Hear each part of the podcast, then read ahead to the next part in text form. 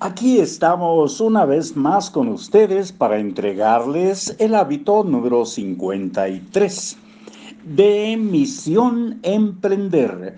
Este libro escrito por Sergio Fernández y Raymond Samson.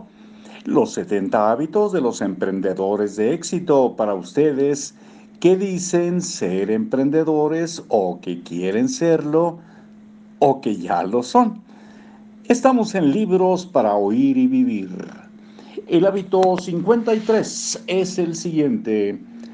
Acepta el gran regalo, tus padres.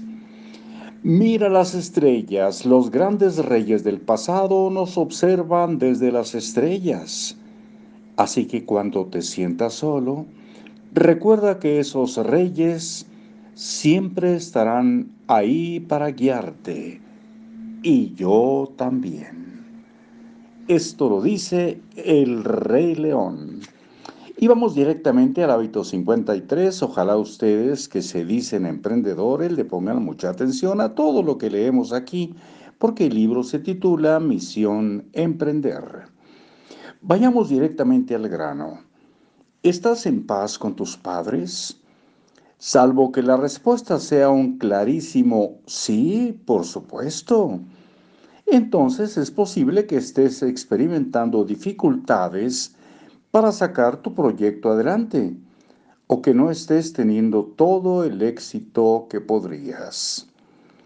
Algunas personas se pasan años estudiando, trabajando denodadamente y probando una idea tras otra para llegar siempre al mismo lugar un sitio donde no hay éxito profesional ni una auténtica sensación de satisfacción personal. Para tener verdadero éxito como emprendedor necesitas ir más allá de aprender algunas cosas de fiscalidad, marketing o desarrollo de negocios. Entiéndenos bien. Todo esto es imprescindible. Pero lo que queremos decir es que no es suficiente ni de lejos.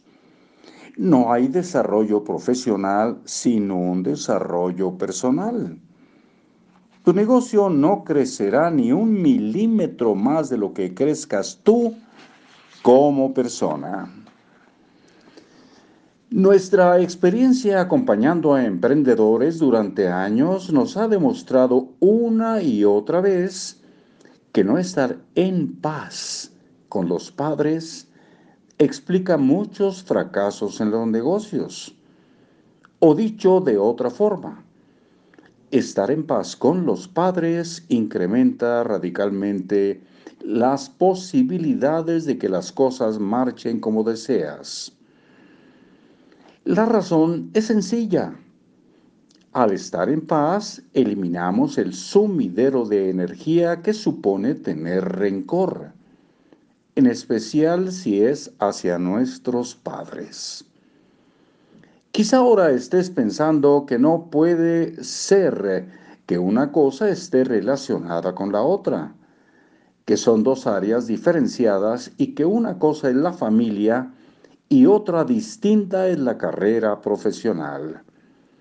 Esta idea es un espejismo del siglo XX en el que las personas fantasearon con la idea de que su vida personal y profesional eran dos terrenos diferenciados.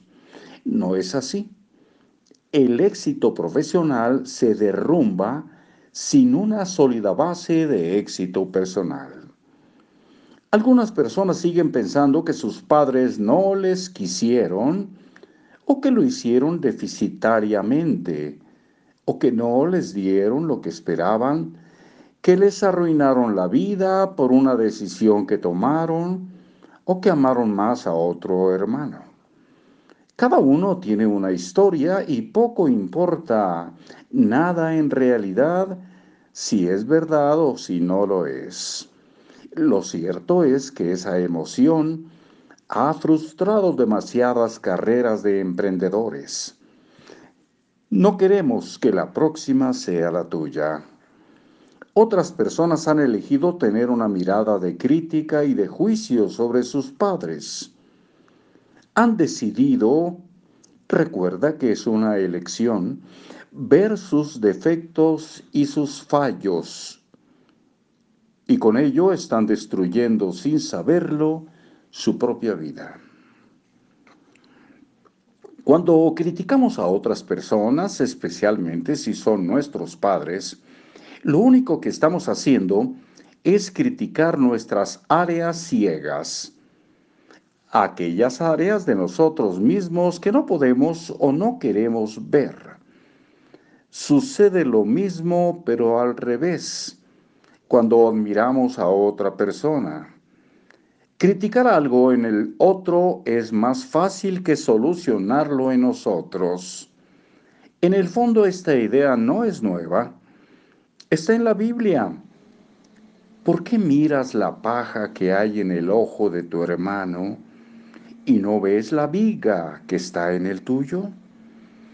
Una buena manera de saber sobre qué parte de nosotros no tenemos aún conciencia es observar qué es lo que criticamos o juzgamos en otros. Imaginamos que en tu caso no es así, pero el resto de las personas las cosas suelen funcionar más o menos de esta forma. Pero en el resto de las personas las cosas suelen funcionar más o menos de esta forma. El ejercicio que te proponemos. Confiamos en que aceptes esta invitación es que escribas en un folio todas las virtudes que tienen o tuvieron tu padre y tu madre. Es importante que escribas y elijas una cualidad en la que cada uno destacó o destaca de manera especial. La segunda parte del ejercicio consiste en que escribas cuál es la principal mala actitud que percibes en tu padre y en tu madre. La tercera parte del ejercicio consiste en que te preguntes si tú conservas cada una de esas dos cualidades y cada uno de esos dos defectos. Puede ser en mayor o, menor medida y puede ser por presencia. Tu padre era un tacaño y tú también. O por ausencia tu madre era tacaña y tú eres extremadamente generoso. Solo por hacer esto empezarás automáticamente a sentir más paz contigo mismo y con tu árbol genealógico, consecuencia de la mayor conciencia que vas a experimentar. Y esto, danos un voto de confianza, es imprescindible. No solo para alcanzar el éxito, sino para mantenerlo en el tiempo lo que para muchas personas constituye el verdadero reto. Una vez, de, una vez goces de conciencia y claridad al respecto de las cualidades y defectos de tus padres, te proponemos dos hábitos que pueden transformar tu vida. El primero consiste en que cada vez que recuerdes ese defecto de tu padre o de tu madre, te comprometas a recordar su cualidad maravillosa, esa cualidad que le hizo brillar, esa característica que le hizo destacar en algo. Pronto comprobarás que elegir esta mirada basada en sus cualidades más que en sus defectos empezará a transformar tus resultados en todas las áreas de tu de la rueda de tu vida. De momento no hace falta que comprendas por qué. Tampoco comprender cómo funciona tu teléfono móvil, tampoco comprendes cómo funciona tu teléfono móvil y eso no impide que funcione. El segundo hábito es que asumas como tuyas esas cualidades de tus padres. Puede que las tengas muy desarrolladas o puede que no pero en cualquier caso son el regalo secreto de tus progenitores. Aduéñate de ellas como tuyas, porque de hecho lo son. Son una herencia oculta cuya aceptación te permitirá emplear unos superpoderes que puedes creernos.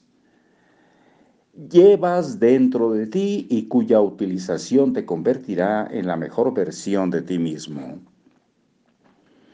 Lo único que tus padres te debían eh, fue darte la vida. Y eso ya lo hicieron. Y todo lo que no sea agradecimiento no son más que ideas que solo engendran rencor. Te dieron la vida. Eso es razón suficiente para estar eternamente agradecido. Si de verdad deseas disfrutar de abundancia, quizá ha llegado el momento de empezar a estar en paz con tus padres. Acepta su regalo y aceptarás uno de los regalos más importantes de tu vida. Tres ideas poderosas. Guardar rencor a los padres es causa frecuente de fracaso profesional. Tu negocio no crecerá ni un milímetro más de lo que crezcas tú como persona. Las cualidades positivas de tus padres son un regalo silencioso que te han hecho. Acéptalo. Hábito, honra las cualidades de tus padres.